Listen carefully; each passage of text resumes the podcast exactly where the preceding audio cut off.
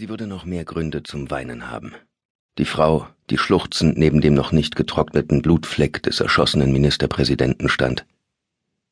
Es ist nicht möglich. Nicht in Schweden. Wenn sie gewusst hätte. Von neuen Zysten der schmutzig grauen Machtamöbe, die sich im Pulsrhythmus ihres Landes, des schwedischen Königreichs, bewegte, begriffen in einer furchterregenden Verwandlung vom Aufstreben der neugeborenen, aber starken kriminellen Allianzen, die im Verborgenen von der schwedischen Großfinanz unterstützt wurden. Vom erkauften Schweigen der Polizei, das jene Verbrechen deckte, die den Täter unwiderruflich zu einer persona non grata gemacht hätten. Von politischen Schulden, die so hoch waren, dass es Jahrzehnte dauern würde, sie zu tilgen von Ereignissen, deren Konsequenzen gegenwärtig nicht einmal für die Beteiligten überschaubar waren, von den Gralshütern der Geschichtsschreibung, die eifrig daran arbeiteten, ihr und denen, die ihre Trauer teilten, die Wahrheit vorzuenthalten. Mehr Gründe für weit aufgerissene Augen, mehr Tränen, hören, schauen. Sie zulassen, als wären sie der letzte Tropfen Wasser. Freitag, 13. Januar bis Samstag, 4. Februar 1989. Ich sehe, hier wird noch fleißig gearbeitet.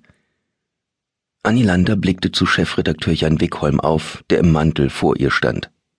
Es war Freitagabend kurz vor sieben und die Redaktion der Polizeireporter gähnend leer.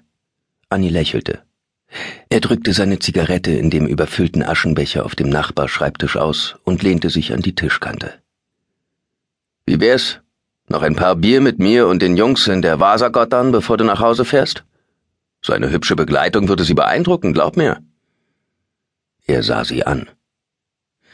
Kann ich mir denken, erwiderte sie und zog die Brauen hoch. Ich fühle mich geschmeichelt, aber ich treffe mich mit Max. Wir sind bei Freunden zum Essen eingeladen. Bin eh schon spät dran. Jan Wickholm schob die Unterlippe vor. Was machst du da noch hier? Ich muss noch eine letzte Sache zu Ende lesen, antwortete sie und tippte mit dem Zeigefinger auf einen Stapel Ausdrucke. Sonst habe ich das ganze Wochenende keine Ruhe. Er drehte sich um und ging auf die Tür zu. Viel Spaß beim Essen, Lander. Er winkte zum Abschied. Sie wandte sich wieder ihren Unterlagen zu und las noch einmal die Informationen über das Mädchen durch, die sie von der Polizei erhalten hatte. Marianne war die letzte von mehreren jungen Frauen, die tot aufgefunden worden waren. Sie war 17 Jahre alt gewesen. Ihr Fall wies zu viele Gemeinsamkeiten mit denen der anderen Mädchen auf, als dass man einen Zusammenhang hätte ausschließen können. Aber Annie war es nicht gelungen, eine Verbindung zu finden, und auch an diesem Abend würde es keinen Durchbruch geben. Sie warf einen Blick auf die Uhr. Spät dran. Sie war mit Max im Tenstoppet an der Dorlagottern Ecke Odengottern verabredet. Sie überlegte anzurufen, damit sie sich stattdessen gleich bei Patrick und Lisa trafen, entschied sich dagegen und zog ihren Mantel an. Die Arbeit konnte warten. Max wartete sicher schon seit einer Stunde. Vier Bier, dachte sie vielleicht auch fünf. Was sollte sie machen? Schließlich hatte sie sich verspätet.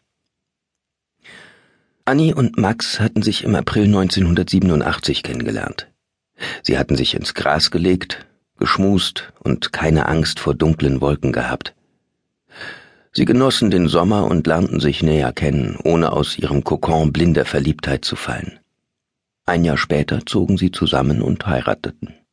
Ein weiteres Jahr verstrich, und sie erwarteten ein Kind. Ohne darüber zu reden. Sie hatten es einfach getan. Zum ersten Mal waren sie sich in einem Jazzclub begegnet, in dem Max gespielt hatte. Annie war mit Kollegen von der Zeitung dort, und es war einer jener Abende, von denen noch so oft die Rede sein sollte, dass sie zum Mythos wurden. Wie das so ist. Es gab keine Erwartungen. Alle waren schön, die Muscheln die besten, das Bier kein bisschen abgestanden, und die Musik, keiner hat das verstanden, aber sie war wie eine Droge. Nur Annie und Max wussten, dass dieser Abend ihr Leben verändern würde. Max spielte die ganze Zeit über. Er kannte nur wenige Flirt-Tricks.